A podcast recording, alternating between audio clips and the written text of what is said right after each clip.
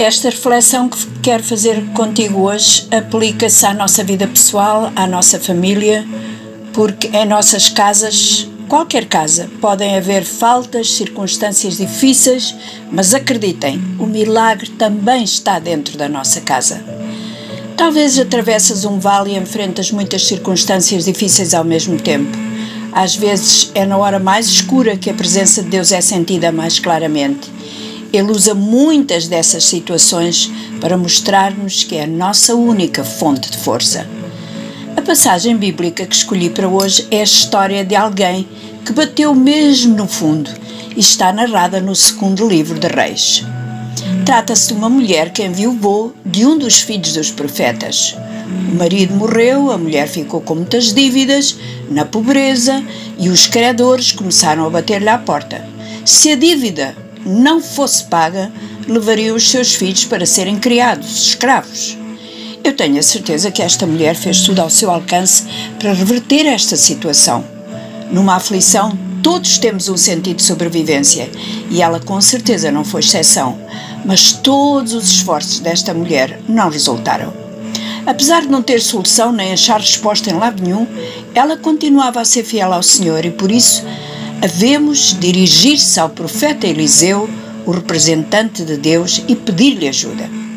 E no decorrer desta história, vamos aprender com esta mulher que no dia do desespero temos que, em primeiro lugar, voltar-nos para o Senhor. No começo da narrativa diz que a mulher suplicou, clamou, o que significa chorou descontroladamente, gemeu em grande dor. A mulher estava devastada, sem marido e daqui a pouco na iminência de ficar sem filhos. Parecia não haver luz ao fundo do túnel para a mulher, mas ela voltou-se para a pessoa certa, o Senhor. Se estás num desses momentos, poderá ser porque tens procurado ajuda no lugar errado ou achado que pelos teus meios poderias resolver o problema? O único socorro e capaz auxílio é o Senhor. E depois, em segundo lugar, temos que falar com o Senhor.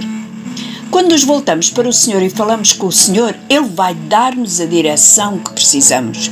Não é uma garantia que todos os problemas serão solucionados.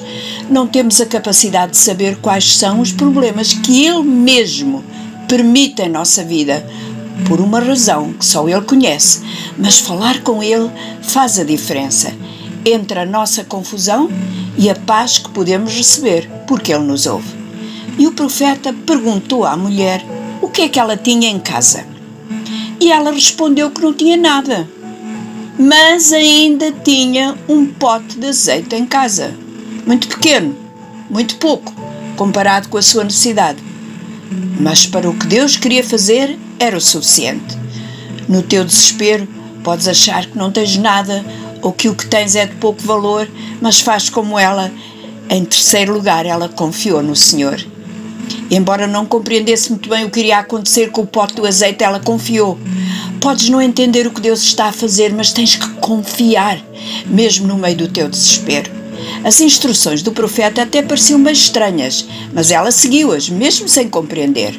Conforme a instrução do homem de Deus, os filhos foram aos vizinhos pedir vasos, recipientes, que ela ia enchendo, imagine, com o pouco óleo que havia no pote dela e um atrás do outro foi enchendo todos os vasos até não ter mais vasilhas.